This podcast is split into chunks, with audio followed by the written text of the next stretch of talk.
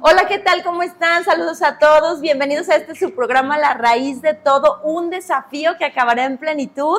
Y bueno, pues yo estoy aquí súper contenta de recibir este testigo de vida. ¿ok? Amén. Aquí en, en, en La Raíz de Todo eh, los presentamos en estas entrevistas como estos testigos de vida eh, al pastor Mario Leni Ayala. Bienvenido, pastor. ¿Cómo está? Muchas gracias, Diana. Es un gozo muy grande poder estar acá y poder compartir este tiempo eh, a través de este medio y entender que eh, este es un buen tiempo también, ¿verdad? Claro. Un buen tiempo para hablar de la vida. Claro. De la vida y cómo ah, alcanzar esa plenitud de esa vida que tenemos. Correcto, pastor. De hecho, esta entrevista es espontánea porque realmente el pastor nos vino a visitar aquí a, a México. Nos visita desde Guatemala, ¿verdad? Esa hermosa tierra. ¿Qué nos tiene que decir de su tierra, pastor? a ver, platíquenos eh, un poco. Guatemala es conocida como el país de la eterna primavera, Ajá. porque tiene la característica, es un país muy verde siempre. Ah, muy bien. y un país muy bendecido también. Eh, yo vengo de una ciudad que se llama Mazatenango, al sur de, de este país, cerca de la frontera con Chiapas. Ok. Y bueno, ahí eh, hemos estado durante toda nuestra vida Ah, y de verdad bien. podemos decir que Guatemala es un país eh, eh, muy rico en Ah. muchas cosas también. Eh, excelente, muy bien. Pues México también es un país muy rico. ¿Cómo lo hemos tratado? A ver, Exacto. No, no, no, muy bien, hemos comido buenos tacos. Ah, me me bueno, fal- pues me faltan que- lo de sudadero nomás. A ver si hoy lo invitamos a bien, comer taquitos de suadero bien. con una rica agua de Jamaica. Eso. Ok, o de horchata. Aceptada. Ok, pastor, pues bueno, en esta entrevista realmente lo que queremos en este programa, La Raíz de Todo, y, y ahorita le voy a preguntar específicamente del eslogan. ¿verdad? Que es un desafío que acabará en plenitud.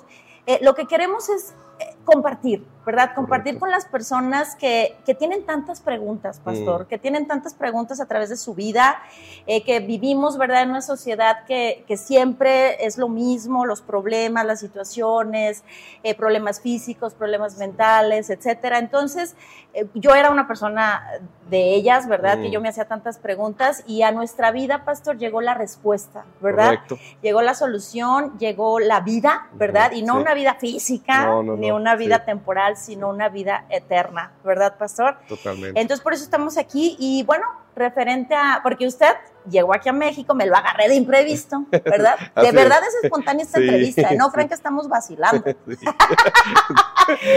Eh, ¿Qué piensa del eslogan del programa, pastor? Bueno, eh, yo creo que la vida eh, hay que aprender a vivirla. ¿verdad?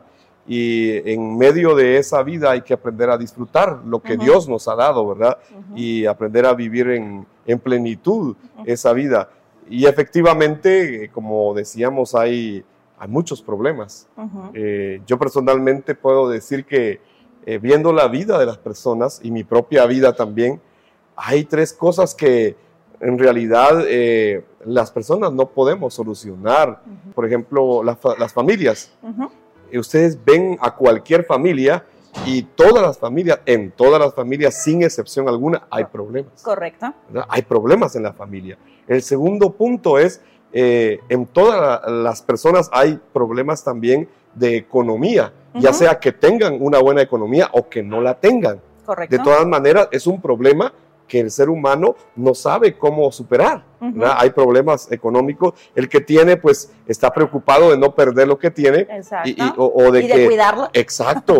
y el que no tiene de cómo tenerlo. Exacto. Así que se vuelve una insatisfacción, ¿verdad? El tenerlo o no tenerlo al final. Correcto. Ese es el segundo problema que yo he visto en la vida de las personas en este tiempo. Y el tercero es el problema de la salud. O sea, la gente se enferma. Aun cuando la ciencia ha avanzado tanto, Correcto. la gente sigue muriendo de alguna enfermedad. Exacto. Entonces, yo encuentro que esos tres puntos son como puntos que detonan esa situación que la gente hoy tiene todos los días en las familias, en la economía, ¿verdad? En la salud. Exacto. Eh, y no solo, digo, porque muchas veces pensamos en salud y pensamos en salud física nada más, pero pues ajá. tantas, tantos problemas mentales, emocionales. Hoy los podemos ver después de la pandemia, Después de la pandemia cómo se, se han incrementado Claro. los problemas mentales. Es, es impresionante ver, bueno, ya eh, al, a principio de este siglo, la Organización Mundial de la Salud anunciaba y decía que eh, en este siglo en cada familia de las ciudades eh, de- del mundo, en cada familia iba a, a haber una persona con problemas mentales. Ah, caray. Ojalá no sea Espero usted, no sea ¿verdad? esa, esa era la segunda pregunta, ¿verdad? Que- que que- ya, poco loca, ya- pero por, sí, por Dios, por el Ya- amor que tengo por él. ya todos empezaron a preguntar, ¿seré yo maestro? ¿Seré yo maestro? ¿verdad? Pero esa, ese fue el diagnóstico que la Sí, Organización claro. Mundial de la Salud hizo a principios de este año. Y hoy, después de la pandemia, exactamente estamos viendo que eso no era una suposición, Exacto. sino que eh, vemos evidentemente cómo las personas tienen muchos problemas mentales. Así es, así es, pastor. Y bueno, ahorita vamos a adentrarnos un poquito más en esos temas, ¿verdad? Eh, hemos estado compartiendo mucho en la raíz de todo la parte del principio del Correcto. hombre, del génesis, de, toda la raíz de- del por qué, porque es ahí donde Dios nos contesta, pastor. Así es. Realmente, eh, ahorita antes de tener la entrevista, hablábamos el pastor y yo y, y decíamos que estábamos en Génesis y pues en Génesis 1, 2 y 3 Mm. tenemos para Sí, compartir. sí. Eh, sí, al final la palabra de Dios, pastor, como usted sabe, es repetitiva. Continuamente Dios nos está repitiendo y repitiendo y repitiendo las cosas porque somos bien cabezones. Si por alguna razón Dios dejó Es- escrita su palabra. ¿verdad? Exactamente. pero tenemos Génesis, pastor, para Sí. nosotros poder tener ese corazón dispuesto, ¿verdad? Porque al final es eso, corazones sí. dispuestos donde Dios penetra y donde Sí, Dios nos habla sí. para que podamos nosotros comprender el principio, ¿verdad? Correcto. Pero quisiera antes de empezar Ujú. con, con todo este tema un poquito más profundo, que nos hable de usted, pastor, de su trayectoria. Este, tengo aquí, bueno, hice unas anotaciones, ¿verdad? Aquí de- del, del pastor Ayala. Pero a ver, platíquenos, pastor, eh, cómo usted conoció a Dios de una forma, eh, pues, breve para introducirnos al tema, eh, sus estudios, Mm. toda esta parte. Y luego ya le voy a hacer unas preguntas. Ok, está bien. Eh, bueno, yo creo que eh, yo no conocí a Dios, sino que Él me encontró.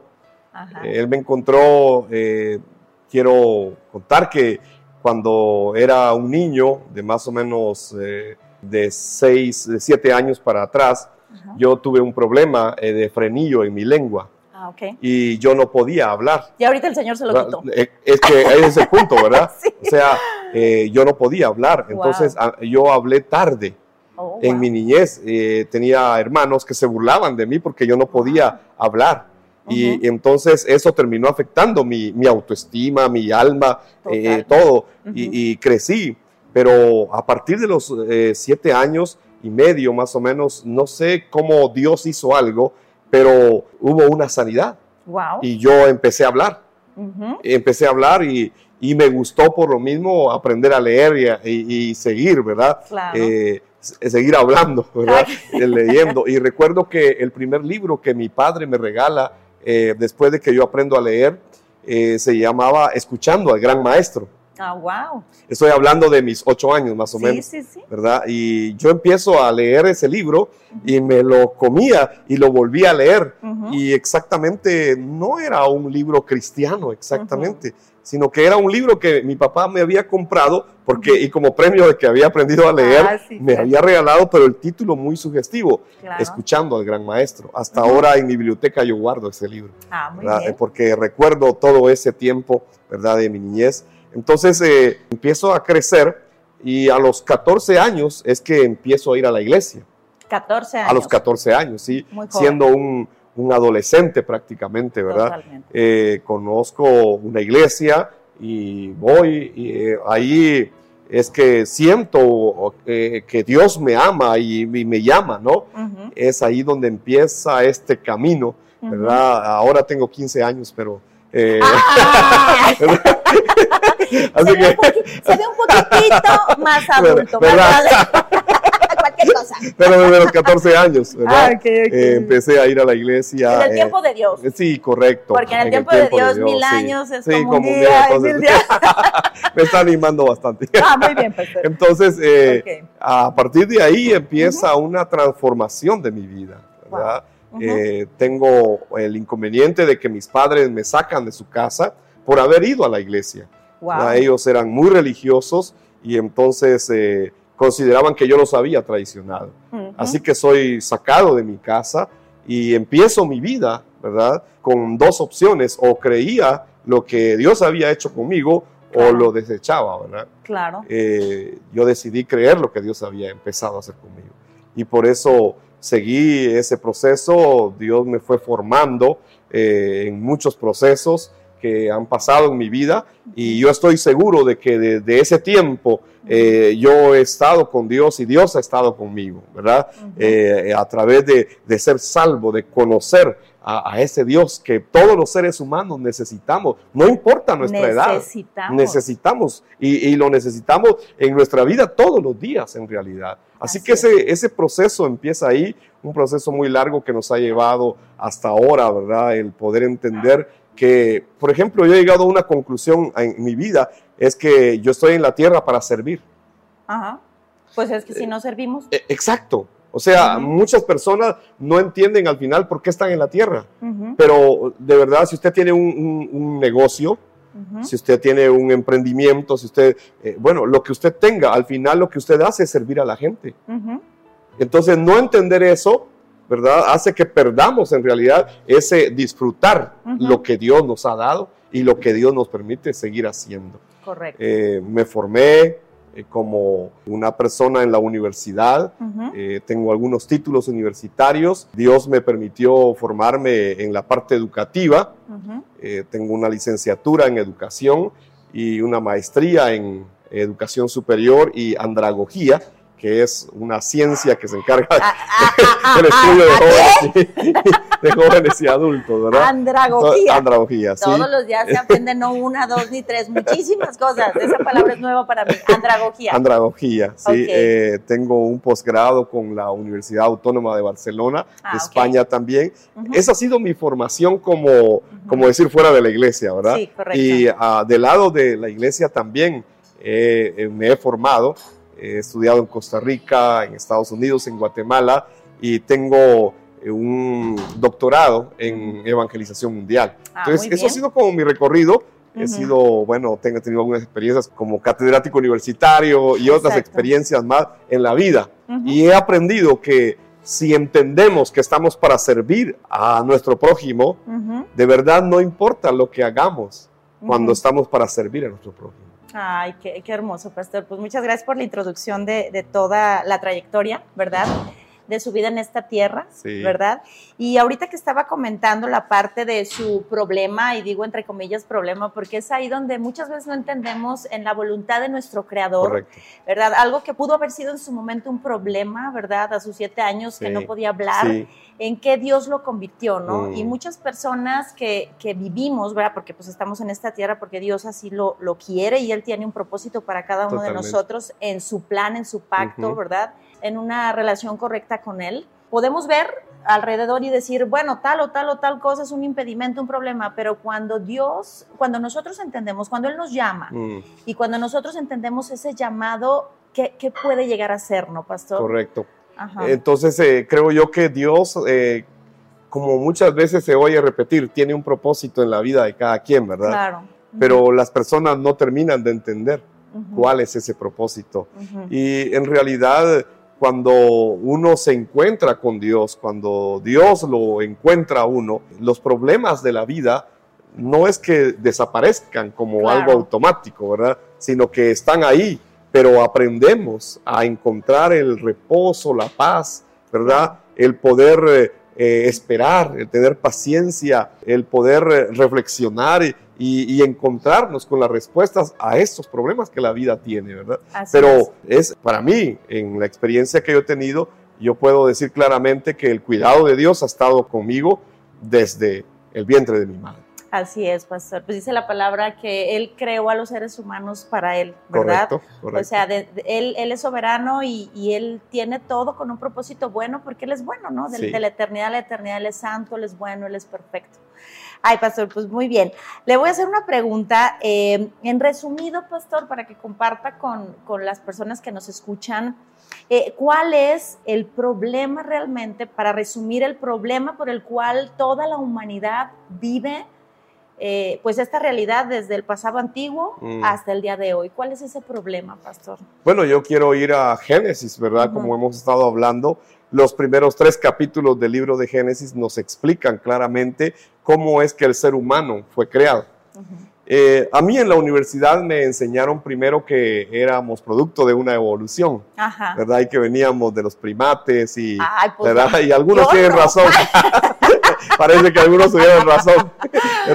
Pero en realidad eh, yo siempre he creído que hay un creador detrás de nosotros, ¿verdad? Absolutamente. Eh, luego, con el tiempo, yo vi que la academia cambió su enfoque y empezó a decir que no, no necesariamente veníamos de los primates, sino que éramos polvo de las estrellas, ¿verdad? Y el Big Bang y Y todo. todas esas Eh, todas esas teorías que Así hoy se es. escuchan y que muchos en realidad pueden estar creyendo también. Exacto. Pero yo puedo ser un testigo de la verdad de Dios y poder decir que atrás de todo esto hay un creador.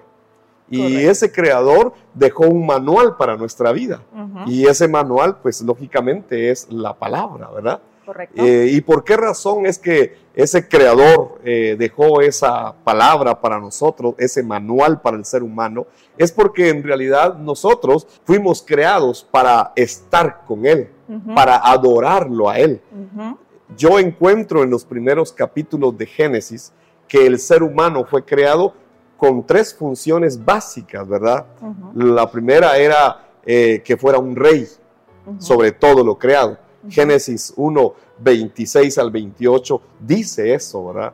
Es una orden que Dios le da al ser humano que señoree sobre todo, que gobierne sobre todo, le da autoridad, o sea, le da realeza. El segundo punto es que el ser humano fue creado para darle el culto a su creador y guardar, ¿verdad? Esa palabra que Dios le ha dado.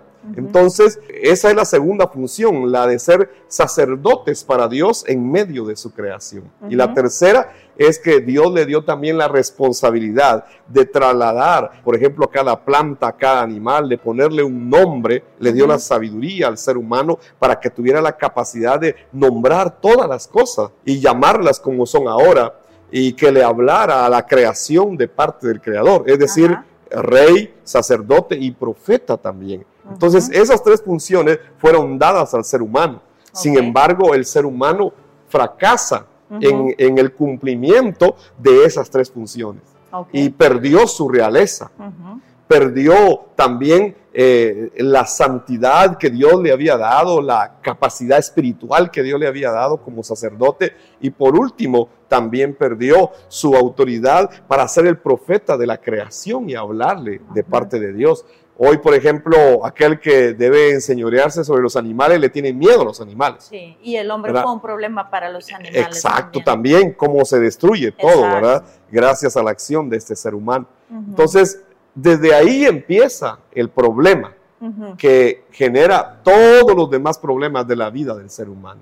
Desde esos primeros capítulos de Génesis podemos encontrarnos entonces cómo el ser humano no le pudo creer al Creador, No le pudo creer a Dios, aunque ese Creador se ha revelado, ¿verdad? Claro. Se ha mostrado al ser humano, porque la intención de ese Creador es que el ser humano lo conozca, Correcto. por ejemplo, en todas las cosas creadas. Correcto. Eh, dice un pasaje de la Biblia que el ser humano no tiene excusa, porque Dios se ha revelado en su creación. Se ha mostrado. Exacto. Correcto. Y, y exactamente Él muestra su divinidad, su deidad en todas las cosas creadas. Belleza. ¿Verdad? Eh, ¿Cómo podemos entender la perfección de las plantas, Sí. de, de- de los animales? O sea, ¿cómo se pudo concatenar todo eso? Esto es por obra de un creador. Pero el ser humano se separó de ese creador. De esa cuenta es que le vinieron todos los demás problemas de la vida hasta este momento. De ahí es que surge el problema de la familia, como lo mencionaba anteriormente, Exacto. ¿verdad? Ajá. De ahí surge el problema de la economía también, que hoy el ser humano se tiene que esforzar. Cuando y- era rey de la tierra, Exacto, y ahora no tiene que servir a la Ahora tierra. ¿no? es esclavo de la tierra. Así es. Y yo veo, por ejemplo, en las naciones, el ser humano se ha vuelto una máquina de trabajo. Exacto. Y de verdad, eh, la gente trabaja y trabaja y trabaja, pero Con, nunca. con el sudor de tu frente. Exacto, ¿verdad? lo que Génesis está diciendo. Exacto. Y, y nunca se sacia, nunca se sacia. Siempre hace falta algo más. Entonces, esta no es la vida con la que Dios creó al ser humano. Exacto. Esa no es no la es la vida, vida. original. Exacto, ni la, la plenitud Ni de la la, vida. vida. No es la vida. No es la vida. Esa es la realidad. Esta no es la vida, esta es la muerte. Exactamente. Pero lo llegamos a normalizar, ¿verdad? y creemos que esta es la vida, ¿verdad? Porque nosotros eh, fuimos creados como seres espirituales y perdimos esa calidad. La Biblia dice que el ser humano se volvió carne y la carne es contraria al espíritu. Al espíritu. Totalmente. Eh, eh, pastor, usted dijo tres palabras que quisiera, porque tal vez las personas que nos escuchan no están muy familiarizadas con estas palabras, y usted habló de, de culto, Ah. ¿verdad? Eh, porque muchas veces, eh, lamentablemente, ¿verdad? Ya con es- en esta humanidad caída, eh, escuchamos algunas palabras como culto, como determinadas palabras, Sí. usted sabe, Sí, y lo relacionamos con religión, correcto. cuando nuestro creador no es una religión. Así es. Entonces, ¿qué significa, pastor, que el ser humano fue creado para darle culto a su creador? Ok. En realidad la palabra culto es adoración, Ujú, ¿verdad? El ser humano fue creado para adorar a su creador. Para eso fue. Cuando usamos la, esta expresión culto, no nos estamos refiriendo a las expresiones culticas que hoy eh, se ven por muchos lados, ¿verdad? Algunas muy extremistas, Sí, otras sé. muy O como conservadoras, o como tradiciones. sí. No, no, no, no nos referimos a eso, sino que nos referimos a que en realidad el ser humano fue creado para adorar a su creador, Ajá. para eh, darle la gloria a él, para reconocer que hay un creador. Pero hoy las personas no quieren reconocer que hay un creador, que hay un. Dios. Y ese es el pecado, ¿no? Es que ese, ese es un punto Eh, del eh, pecado. que, sí. que realmente, bueno, ya estuvimos viendo algunos episodios en, en la serie pasada, ¿verdad? De este ser, ¿verdad? De la serpiente antigua de, de la cual nos habla Génesis, que nos hizo o nos quiso hacer independientes de Sí. Dios, ¿no? O sea, la independencia del ser humano de Dios. Sí, sí, Cuando realmente, pues, dependemos absolutamente de Él porque Él es la vida, pastor. totalmente. Él es la vida. Totalmente. O sea, ¿cómo vamos a, o sea, no? Sí, No. no, no podemos. Es que por eso es que tenemos que eh, entender por qué el ser humano fracasa hoy en su vida. Porque se desprendió de la fuente, está desprendido de la fuente. Y al no tener la savia de la fuente, entonces fracasa todo, se termina secando, porque viene a ser solamente como un vivir por vivir, un existir por existir, pero al final no hay un propósito, no hay un Propósito. propósito de vida. Y, y el punto, pastor, es que no se acaba aquí, ¿verdad? Dios es muy Sí. claro en su palabra, Él es bueno y Él quiere llamarnos, Él quiere realmente que, que volvamos a Él en su bondad, pero no se acaba aquí, pastor. Correcto. Y eso es lo grave, que Dios Sí. Dios sí dimensiona, porque Él es un Dios eterno, que es increado, Así que ha es. existido desde la eternidad es. y seguirá existiendo, y Él sí sabe la Así es. gravedad, ¿no? Sí, y el ser humano realmente no nos interesa Mm. este, esa parte y Dios en su bondad. Y yo quisiera que usted nos comentara qué es lo que dice Dios referente a eso, pastor, porque eh, nosotros, ¿verdad? Somos testigos de esa vida, Mm. ¿verdad? Somos testigos de la vida eterna, de la respuesta de Dios para nuestra vida y entendemos porque Dios ya nos hizo entender la gravedad sí, de no solo existir separados de Dios, sino después que viene, pastor.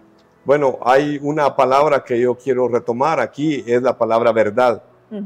Poncio Pilato le preguntó a Jesús, ¿y qué es la verdad? ¿Y qué es la verdad? Y esa es una pregunta que el ser humano se ha hecho siempre, ¿qué es la verdad? En el hebreo hay una palabra que es la palabra emunim, ujú, que significa testigos de la verdad. Nosotros en realidad, todos los seres humanos debiésemos ser testigos, no de la realidad solamente, sino de la verdad, porque esa verdad es Dios mismo. Correcto. Pero esta batalla entre la verdad y la mentira, entre la luz y las tinieblas, entre el bien y el mal.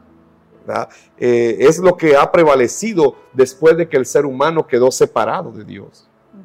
Y al, al quedar separado de Dios, el ser humano tiene que aprender a vivir con esta batalla en su interior. Pero el, el propósito de Dios, la voluntad de Dios es que todos los seres humanos pudiésemos ser testigos de esa verdad. Correcto. Y si vamos al Nuevo Testamento, esa verdad se revela. Esa verdad se reveló en carne. Correcto. Y dice la Biblia en el Evangelio de Juan que el verbo de Dios, la palabra de Dios, se hizo carne. Y está hablando de su Hijo, Correcto. ¿verdad? Jesús, el que vino a la tierra, es Dios mismo. A mí me impresiona eso. Es impresionante. Porque la verdad misma vino a la tierra. Y se hizo hombre. Y se hizo hombre. Wow. Y, y los hombres vieron su gloria como la gloria del único Hijo de Dios. O sea, Dios se humilló, dice eh, Pablo, que se humilló hasta lo sumo y des- se despojó de su gloria.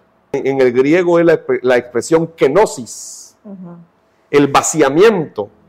Es decir, Jesús se quitó su gloria y no estimó como algo a qué aferrarse siendo Dios, sino que él dijo, no, yo voy a ir para que el ser humano se encuentre con la verdad. Correcto. Y la verdad vino a esta tierra. Y se despojó de toda su gloria. Y dice que se hizo hombre. Y estando en condición de hombre, se humilló hasta sí mismo. Porque él vino, pudo haber venido como un gran rey a la tierra Exacto. y gobernar alguna nación, pero no lo hizo. Pudo haber venido como un, un gran eh, gobernante en medio de las naciones, no lo hizo, sino que aún estando aquí en forma de hombre, se humilló más todavía y se hizo vil Correcto. y menospreciado. Y no solamente eso, o sea, que él vino y llegó al punto de entregarse y morir para que el ser humano se encuentre con la verdad. Este es el sacrificio redentor que Dios mismo hizo para que el ser humano se encuentre con Él. Esto fue lo que sucedió en la cruz y en la resurrección de Jesús. Por eso decimos que Jesús es el Hijo de Dios. El Mesías prometido en el Antiguo Testamento y el Cristo cumplido en el Nuevo Testamento. Correcto. Esta es la verdad de la buena noticia. Correcto. Esta es la verdad revelada al ser humano para regresar y estar en esa restauración y en esa comunión con su creador al cual el ser humano ha hecho a un lado. El ser humano hemos hecho un lado, pastor, es realmente hermoso escuchar cómo, cómo Dios, ¿verdad? Vino a buscarnos, porque esa es la buena Totalmente. noticia, ¿verdad? Por eso eh, eh, la relación del ser humano con Dios no se trata de ninguna religión, No. tradición, Mm. eh, filosofía, pensamiento, nada, ni esfuerzos, ni obras. Nada. Y ahorita usted estaba hablando esa parte, pastor, de, de la verdad. Y mm, es hermoso porque Jesús, ahorita que estaba usted hablando, habló también en Juan 8, ¿verdad? Mm, Porque ya han tomado esa frase Sí. como la verdad los hará libres, Sí. ¿verdad? Y, y no vemos que realmente el Cristo, el Mesías, fue quien dijo eso. Ahorita, pastor, que usted estaba comentando toda esta parte de la humanidad, ¿verdad? En Jesús como hombre y la divinidad de Dios como Mm. Cristo, ¿verdad? Por eso Jesús es este Cristo. Eh, la gravedad, pastor. Mm. O sea, que Dios, el eterno, el creador de todas las cosas visibles, invisibles, que puso en nosotros ese, ese espíritu en un principio y que el hombre, como usted lo mencionaba, eh, por la influencia, ¿verdad?, de- del enemigo de- de- del hombre, el enemigo de Dios, decidimos en nuestro corazón por ese pecado, ¿verdad?, independizarnos, ¿verdad? Y, y nosotros no entendemos la gravedad, Mm. pastor, pero realmente Dios, en su soberanía, en su omnipotencia, el que el ser humano de verdad podamos valorar lo que Mm. Dios hizo, porque lamentablemente la gente conoce a Jesús de diferentes maneras, ¿verdad? O sea, y en la palabra de Dios lo podemos ver, eh, que, que cuando vino Jesús, el Salvador, a esta tierra, la gente tenía diferentes percepciones de él. ujú, Y, y lamentablemente la Biblia también declara, ¿no? Que tenemos que creer en Él de una forma correcta, Así ¿sí? es. ¿Y qué me puede usted compartir eh, referente a lo que Dios dice en su palabra de esa gravedad, pastor? O sea, porque Sí. realmente que Dios abra nuestros corazones para entender eso sí. y que penetre su buena noticia en nosotros y entendamos eso, porque Dios se tuvo que despojar de esa manera. Bueno, esto eh, tiene que ver exactamente con cómo el problema del pecado entró a la vida del ser humano y no el ser humano no se da cuenta de qué tan grave es esta condición en que se encuentra. Por eso considera que es algo superficial, Correcto. pero en realidad el problema espiritual eh, provocado desde Génesis 3 por Satanás, que permite que el pecado entre a la raza humana, es algo tan profundo, correcto. tan grave, catastrófico, catastrófico. dramático, lamentable y le, le pudiésemos colocar cualquier epíteto que quisiéramos de tragedia. La mayor tragedia, la mayor desgracia que el ser humano ha tenido en su historia es haber quedado separado de su creador. Correcto. Esa es la tragedia más grande que permitió que el ser humano quedara manchado y no tuviera esa pureza con la que fue creado. Y se manchó hasta lo más profundo de su ser. El ser humano tiene tres partes, alma, cuerpo y espíritu. Y lo más profundo es su espíritu. Y en su espíritu está la conciencia del ser humano. La conciencia es la capacidad de discernir entre el bien y el mal. Luego viene su voluntad y luego viene su mente. Esto forma exactamente el espíritu del ser humano. Pero todo eso quedó manchado. Gracias a este grave problema, el problema del pecado que entró. Y es como que una, eh, a mí me gusta una versión cuando leemos Isaías, por ejemplo, ¿verdad? Eh, dice Isaías que todos quedamos infectados. Correcto. Por el pecado. Entonces es como que si nuestra conciencia estuviese infectada. Es como un cáncer. Enferma. Enferma. Es una enfermedad espiritual. Totalmente. Por eso Jesús vino a sanar a los enfermos. y, aunque lo hacía físicamente, pero realmente él lo que quería gritar y gritaba con esas sanidades era nuestra enfermedad espiritual. Totalmente, porque es interna primero. Correcto. Ya, entonces es como un cáncer, parece que nada está pasando. Ajá. Y, si no miramos que esté pasando, pero no significa que no esté pasando. Correcto. Así es el problema espiritual. Y es muy grave porque no se mira superficialmente. ¿verdad? Entonces tenemos que entenderlo desde nuestro interior, desde adentro pero no solamente mi espíritu, también mi conciencia quedó manchada, porque Satanás se encargó de manchar todo aquello que era puro, que era limpio, que era santo, que era blanco. Es como que si le hubiesen echado lodo al ser humano adentro y lo hubieran manchado absolutamente todo. El alma, cuando vemos nuestra voluntad, nuestras emociones, nuestros sentimientos, e, eso es el alma, está manchado.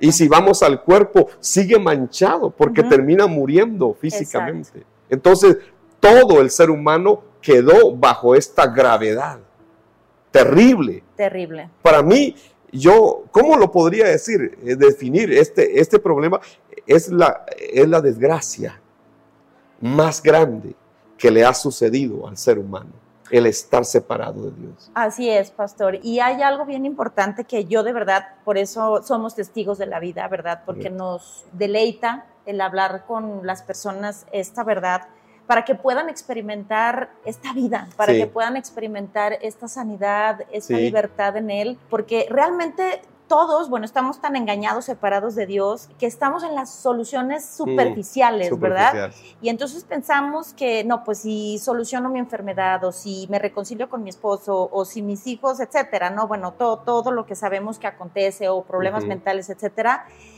y cuando llega Dios, ¿verdad? A través de su palabra y a través de su creación, porque usted acaba de, decir algo importantísimo donde dice la escritura, ¿no? Que Él a través de su creación revela, ¿verdad? Su, majestad y su naturaleza maravillosa y divina. Correcto. Pero el ser humano no le da importancia, pastor, no le da importancia y realmente, bueno, aquí en el programa La Raíz de Todo es, es invitarlos, ¿verdad? Yo los invito mucho, pastor, a que lean la palabra de Dios bajo el fundamento. Correcto. Porque muchas veces leemos la palabra de Dios sin el fundamento. Y no de manera religiosa, ¿va? Ajá. Sí, o como otro libro más. Porque, por ejemplo, yo agarraba la Biblia y la verdad no entendía nada. yo no entendía nada. Yo así empecé hasta Que, hasta, que, hasta que me fue dado este mensaje y me fue dado el fundamento. Yo quisiera, pastor, que, que les comparta de una forma eh, muy breve cómo debemos leer la Biblia, ah, porque mucha gente la agarramos y, o sea, cómo realmente, porque habrá muchas personas que no sabemos dónde se encuentren, mm. esperamos que compartan el programa para que otros puedan conocer, ¿verdad? La respuesta, la solución, el pacto de Dios para la humanidad. Y pues una Biblia, por lo general, a, reserva de los países donde la prohíben, ¿verdad? Este, la tenemos todos ahí Sí. o podemos bajar una aplicación. ¿Cómo, pastor? La Biblia, ¿cómo dice Dios? Ajá. Bueno, eh, en primer lugar debemos acercarnos a la Biblia como la palabra de Dios, Correcto. como lo que es. O sea, la Biblia no es un libro más, Exacto. Eh, no es un libro ni siquiera de teología. Algunos piensan que la Biblia es solamente un libro moralista, pero en realidad la Biblia no es un libro moralista. La Biblia es el manual de vida que Dios dejó, es la palabra escrita de Dios. Entonces debemos acercarnos a la Biblia desde esa perspectiva, Correcto. desde la palabra escrita que Dios ha dejado para mi vida. Significa entonces que a través de esta palabra escrita yo puedo entender, conocer quién es Dios para mi vida. Porque al final, esta misma palabra dice en Juan 17:3 que la vida eterna es que conozcamos al único Dios verdadero y a Jesús Cristo a quien Él ha enviado para que nos encontremos con Él. Entonces, ¿cómo acercarnos a la Biblia? Si nos acercamos desde un punto moralista, claro que podremos encontrar algunos La consejos. ley moral de Dios. ¿verdad? Sí, no mentirás. sí, ah, exacto. No robarás. Ahí está, pero no va provocar mayor cosa. Exacto. Eh, si nos acercamos solamente como un libro de religión, solo vamos a ir a buscar aquello que nos interesa para respaldar nuestra religión. Nuestro ¿verdad? criterio. Nuestro criterio, Exacto. nuestros argumentos. Si nos acercamos a la Biblia como un youtuber o como un motivador también, porque los hay que usan la Biblia. Utilizan la ¿verdad? palabra de Dios. Cuidado. Entonces, sí, eh, vamos a encontrar también. En Guatemala, por ejemplo, hay quienes se acercan a la Biblia desde la brujería, ¿verdad? Exacto. Y, y todavía dicen, no, es que la Biblia dice, ¿verdad? Sí, como, como Entonces- tipo, este, ay, se me fue la palabra, como conjuros. Exacto, exacto. exacto. O, o para defender mi inclinación, Mi religión, mi, mi- religión, mi mi anhelo, mi posición, mi argumento, ¿verdad? Eh, bueno, la Biblia cualquiera puede acercarse de diferente manera, pero en realidad Dios dejó su palabra para que nos acerquemos a esa palabra escrita con la intención de encontrarnos con Dios. Y esto solo es posible a través de entender y creer quién es el Hijo de Dios, porque Él es el único camino. Él es la única verdad y es la única vida. En Juan 14, 6, Él lo dijo así, yo soy el camino, yo soy la verdad, yo soy la vida, pero agregó algo más. Nadie, nadie viene al Padre si no es por, Por mí. mí. Y esto es contundente, Correcto. porque Él es la verdad, Él es el camino, Él es la vida, pero dijo, nadie va a pasar al otro lado sin Sí, mí. exacto. La vida no termina acá Correcto. y necesitamos conocer esa vida que viene después. Ajá. La Biblia es el único libro que nos habla de esa vida Correcto. eterna.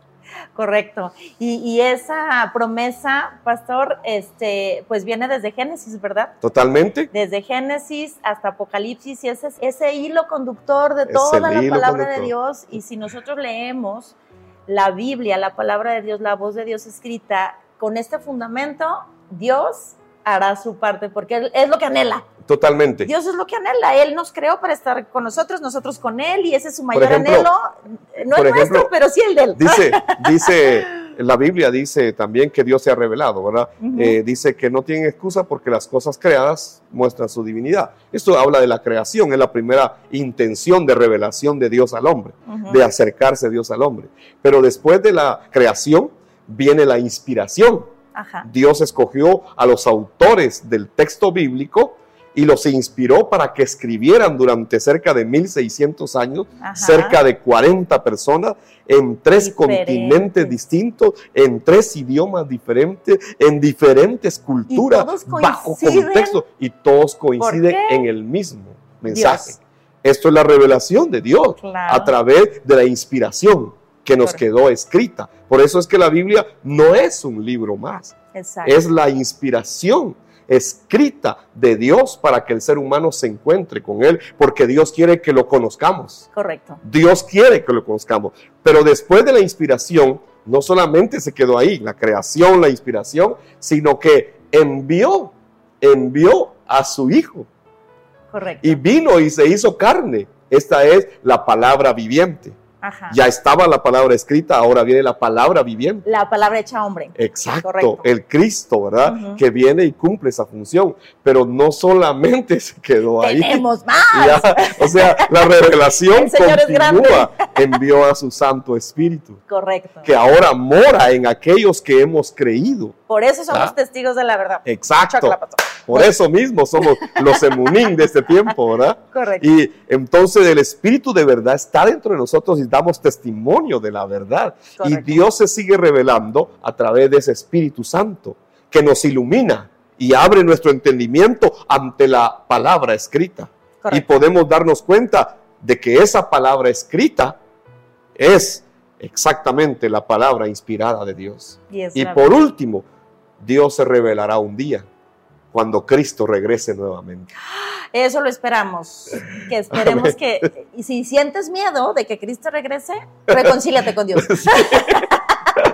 Sí, Porque realmente, ¿no? O sea, Sí. el, el decir, porque esa es la victoria, ¿no? De, de Cristo y, y eso está en el Apocalipsis, ¿verdad? totalmente. Bueno, en toda la Biblia. No, sí, en toda la ¿verdad? Biblia, pero, Toda, pero porque- la conclusión Sí, está en. En, en el Apocalipsis En se Apocalipsis. habla bastante de este tiempo último, Correcto. ¿no? Ajá. Pero en realidad Cristo mismo eh, desde un principio anunció que Él venía, vino, se fue y volverá a regresar. Entonces, este es el mensaje eh, de toda la escritura. Hay un Mesías que está interesado en que conozcamos a su Padre Celestial. Correcto. Hay un Mesías que está interesado en revelarnos a ese Dios único, Dios verdadero. Correcto. Entonces, por eso es que cuando Él viene a la tierra, deja exactamente este punto. Nadie puede ir al Padre si no, No es, es. a través de mí. Correcto. Pues muchísimas gracias, Pastor Mario. Pues fue una, un- una entrevista, la verdad, muy hermosa. Eh, ustedes no saben, pero edité una parte porque me puse chinita y dije, no, ya se, me quedé sin palabras. Eh, pues muchísimas gracias. Es- esperando de verdad que esta entrevista muchos la escuchen, la compartan, Sí, ¿verdad? sí. Para que otros puedan conocer, creer. Y, y no quisiera irme sin que de forma muy, muy rápida les dé el consejo de, de antes de acercarse a la palabra de Dios, ¿qué es la oración, pastor? Porque muchas sí. veces este, pues, piensan que la oración es algo repetitivo o alguien que te- algo que te tienen que enseñar, pero es importante, ¿no? Totalmente. Porque es tan sencillo como decirle a Dios, Señor, ayúdame, enséñame, muéstrate, Sí. porque yo no entendía nada, la verdad. Sí. Algo así muy rápido, ya Bueno, para el, despedirnos. el- el otro punto, después de acercarnos con una actitud correcta, de reconocer que la Biblia es la palabra escrita, inspirada por Dios, es que podamos nosotros también creer que Dios nos oye. Correcto. Porque el que se acerca a Dios, ¿verdad? Y no cree que Dios existe, Pues no. Exacto. no tiene sentido. Ujú, Entonces, Dios escucha nuestra voz. ujú. Dios escucha nuestras palabras. Y esto es la oración. Entonces, si mi espíritu para acercarme a la Biblia es correcto, entonces puedo orar y decirle, Señor, eh, soy un Bien ignorante. sencillo, ¿verdad? Señor, no, pastor? no, no sé No nada. se no necesitan entiendo. palabras rebuscadas. Sí. A Dios no, lo vamos a impresionar. No entiendo nada. Señor, no entiendo. Ayúdame, ayúdame, explícame, quiero Espíritu conocerte. Santo, y guíame en esto. ¿verdad? Una oración sencilla, eh, en realidad no es nada complicado. No, y el Señor es lo que está esperando. Ni es religión. O sea, No. no, es aprendernos una oración religiosa y, y cada vez que voy a leer la Biblia voy a leer mi oración No. religiosa. No, sino que, que algo que brote, que brote de tu interior, que brote de lo profundo de tu corazón, ¿verdad? Exacto. Con una convicción de que Dios te está oyendo Exacto. y que tú eres un necesitado de Dios, que has llegado a reconocer tu condición, la condición en que te encuentras de estar separado de Dios. Dios te está esperando. Así es. La necesidad que tenemos de él. Pues, Pastor Ayala, muchísimas gracias. Amén. Este, pues esperamos tenerlo aquí en México nuevamente. Y si Amén. no, pues allá en Guatemala. Ahora Claro. usted me entrevista a mí. Está bien. está bien. Bueno. Prometido. Ok, pues muchísimas gracias a todos por estar atentos a esta entrevista. Los invitamos a que sigan compartiendo el contenido de verdad. Si para ustedes ha sido de edificación, los invitamos, los invitamos. Estamos muy pendientes de seguir compartiendo con cada uno de ustedes la respuesta de Dios para nuestra vida.